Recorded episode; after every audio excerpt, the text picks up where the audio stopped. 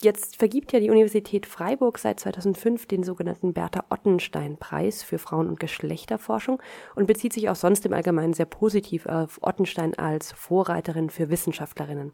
Hat denn die Universität ihr während ihrer Zeit in Freiburg die gleiche Unterstützung zuteil werden lassen? Interessante Frage, ja und nein. Es ist ja so, dass Bertha Ottenstein, geboren 1891, äh, nach Absolvierung von zwei Universitätsstudien, also zunächst Chemie in Erlangen und so dann Medizin, abgeschlossen 1919 in München, dass sie dann als äh, Assistenz, Assistenzärztin tätig war, auch in München kurze Zeit. Und dann kam sie an die Universität Freiburg 1928 und sie ist dorthin gekommen durch die Vermittlung eines ähm, Arztes, eines äh, Internisten, Siegfried Tannhauser, der 1930, also zwei Jahre später, selbst dann in Freiburg den renommierten Lehrstuhl für innere Medizin übernehmen sollte. Das ist nicht ungewöhnlich oder äh, entspricht normaler akademischer Gepflogenheit. Und sie kam dort dann an die Universitätshautklinik, die damals eine, eine sehr ähm, moderne Einrichtung war, ungeachtet ihres sagen wir, eher bescheidenen Domizils, wo sie auch heute noch ist, in der Hauptstraße, inzwischen ja auch modernisiert. Kurzum, also Ottenstein kam dorthin und traf dort auf ein akademisches, ärztliches Umfeld, das ihre Fähigkeiten und Neigungen sehr, sehr gefördert hat. Der damalige Chef Georg Alexander Rost, der also der Chef der Hautklinik war, hat ihr Freiraum eingeräumt zum Lehren und Forschen und auch natürlich als Ärztin in der Krankenversorgung. Und das war jetzt nicht sensationell, aber es war schon bedeutsam, weil nicht in allen Fächern etwa damals akademisch äh, tätige Frauen zu finden waren. Insofern war das ein, eine Zeit, ein Umfeld für Bertha Rottenstein, das man als außergewöhnlich gut bezeichnen kann. Jetzt wird Ihre Habilitation ja vom Senat unterstützt, beziehungsweise dann auch genehmigt und von der entsprechenden Behörde in Karlsruhe auch angenommen. Damit schafft sie diesen Präzedenzfall. Gleichzeitig waren 1931, also zu diesem Zeitpunkt, als Ottenstein die Habilitation erlangt, Frauen schon seit mehr als 30 Jahren zum Studium in Freiburg äh, bzw. in Baden insgesamt zugelassen. Wie früh oder spät kam also aus Ihrer Sicht die Habilitation für Frauen? In der Tat ist das ein Unterschied, ob man zunächst schaut, wie viele oder ab wann gibt es Studentinnen an den deutschen Universitäten, ab 1900. In Freiburg übrigens ja bekanntlich als erste Hochschule überhaupt, weil die Immatrikulation um ein Semester rückdatiert werden konnte, sodass schon 1899 zum Wintersemester also Frauen eingeschrieben waren. Aber übrigens, um einen Sprung in die Gegenwart zu machen, wir haben ja heute die Situation, dass an den meisten medizinischen Fakultäten, auch in Erlangen, ungefähr 65 Prozent der Medizinstudierenden Frauen sind. Aber auf den höheren akademischen Rängen, Habilitation, aber dann auch die Professorenstellen, dass da der Prozentsatz sehr stark abfällt.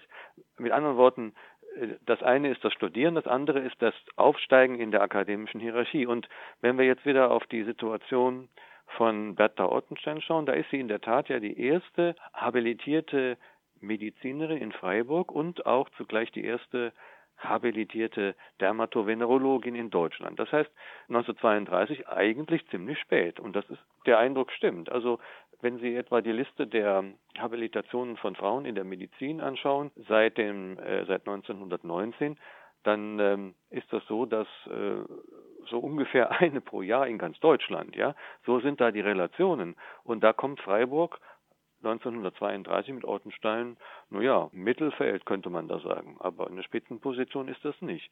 Inwiefern war denn Ottenstein also vielleicht auch ein Stück weit sozusagen der Präzedenzfall, mit dem die Habilitation für Frauen dann durchgesetzt werden konnte? War sie da ein, wegen ihrer besonderen herausragenden Leistung ein besonders guter Fall, um das Ganze ins Rollen zu bringen? Na, es ist ja schon ein Einzelfall. Das heißt, äh, es ist nicht so, dass jetzt eine Lawine von Habilitationen von Frauen einsetzt, auch nicht in Freiburg.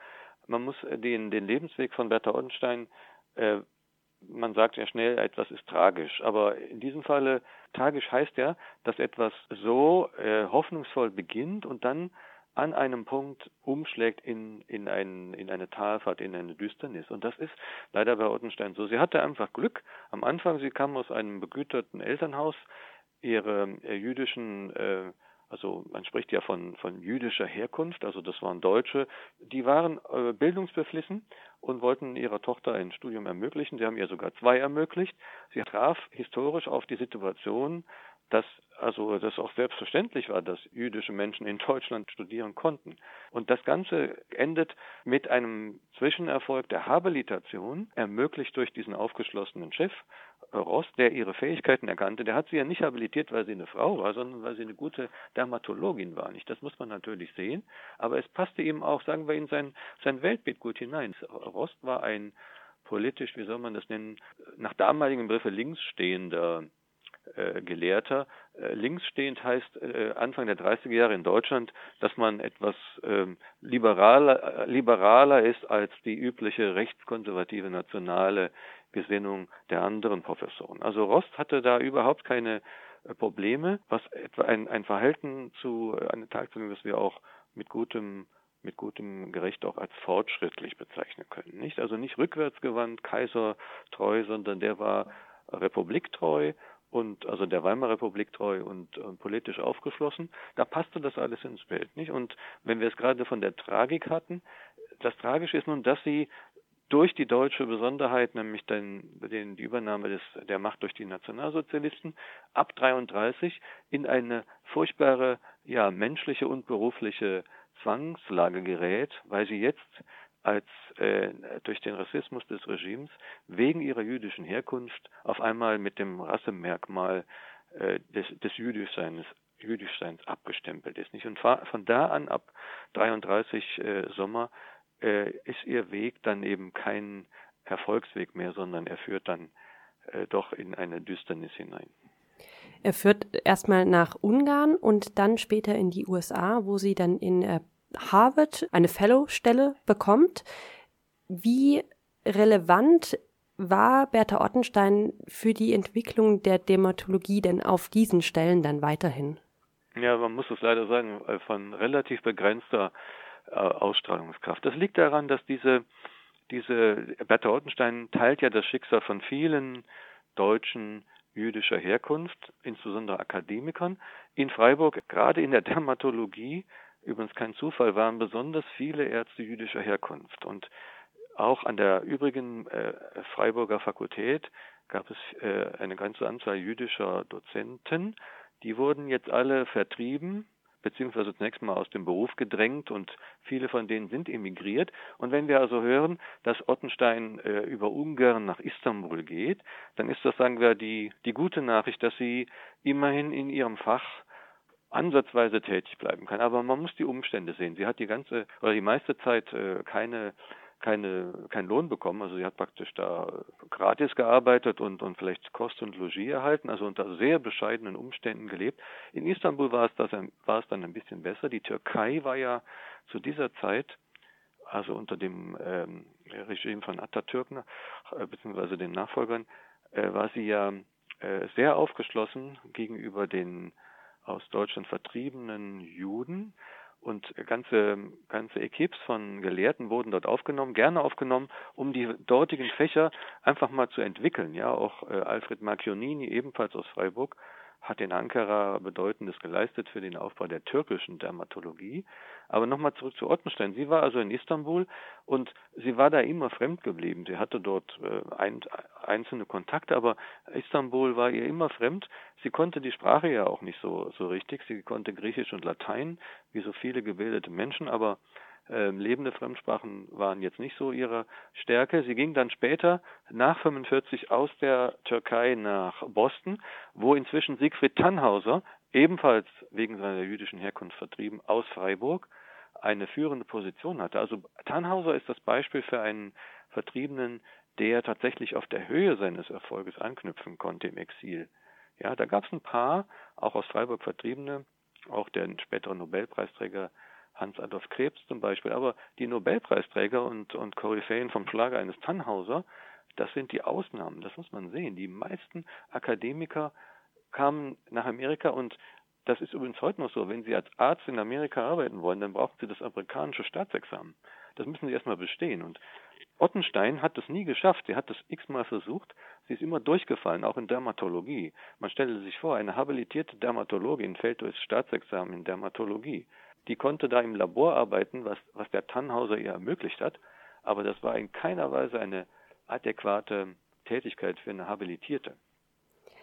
Ottenstein erhält dann eine außerplanmäßige Professur 1951, ein bisschen eine Art von Wiedergutmachung, stirbt dann vier Jahre später in den USA. Was mich daran tatsächlich interessiert, ist nochmal die Frage danach, wie wichtig solche Ehrungen, wie wichtig ähm, auch die Ehrung gerade von Frauen noch einmal auch in der Bundesrepublik, in der frühen Bundesrepublik dann für die Entwicklung ähm, von Universitäten, für die Entwicklung von Wissenschaftlerinnen an den deutschen Universitäten war ich würde eher sagen, die Wiedergutmachung, die ja, die ja auch durchaus politisch äh, gewollt war, nicht? Das muss man sehen. Soweit sie symbolisch war und symbolische Symbole sind wichtig, hat man die auch besonders gerne geleistet. Etwas anderes war es, dass man etwa Vertriebene auch berufen hat, tatsächlich auf Posten, also auf Positionen zurück. Das ist in Einzelfällen vorgekommen. Auch Tannhauser hat man zeitweise versucht, vielleicht etwas halbherzig, wieder nach Deutschland zu holen. Aber äh, das ist ein eigenes Thema. Aber nochmal zurück zu der, zu der, es ist ja keine Ehrung, die man ihr erwiesen hat, sondern im Grunde eine ja, Wiedergutmachung, die eher juristischen Charakter hat. Man hat praktisch ihr angetanes Unrecht, das von staatlicher Seite verursacht war, nicht durch das Regime. Der Rechtsnachfolger ist die Bundesrepublik und er hat in seinen Möglichkeiten, er konnte das Geschehen ja nicht zu, un, ungeschehen machen, er hat nach seinen Möglichkeiten eine Art symbolische Wiedergutmachung geleistet durch die Verleihung des Titels. Nicht? Äh, das ist das eine. Das hat aber wenig zu tun mit einer Förderung von Frauen in ihren Karrieremöglichkeiten. Darum geht es hier gar nicht, sondern es geht tatsächlich um das politisch verursachte Unrecht an einer Vertriebenen. Und da spielte es jetzt keine Rolle, dass Bertha Ottenstein auch eine Frau war, sondern es war ihr Status als aus rassistischen Motiven vertrieben aus Deutschland. Nicht das war das Motiv.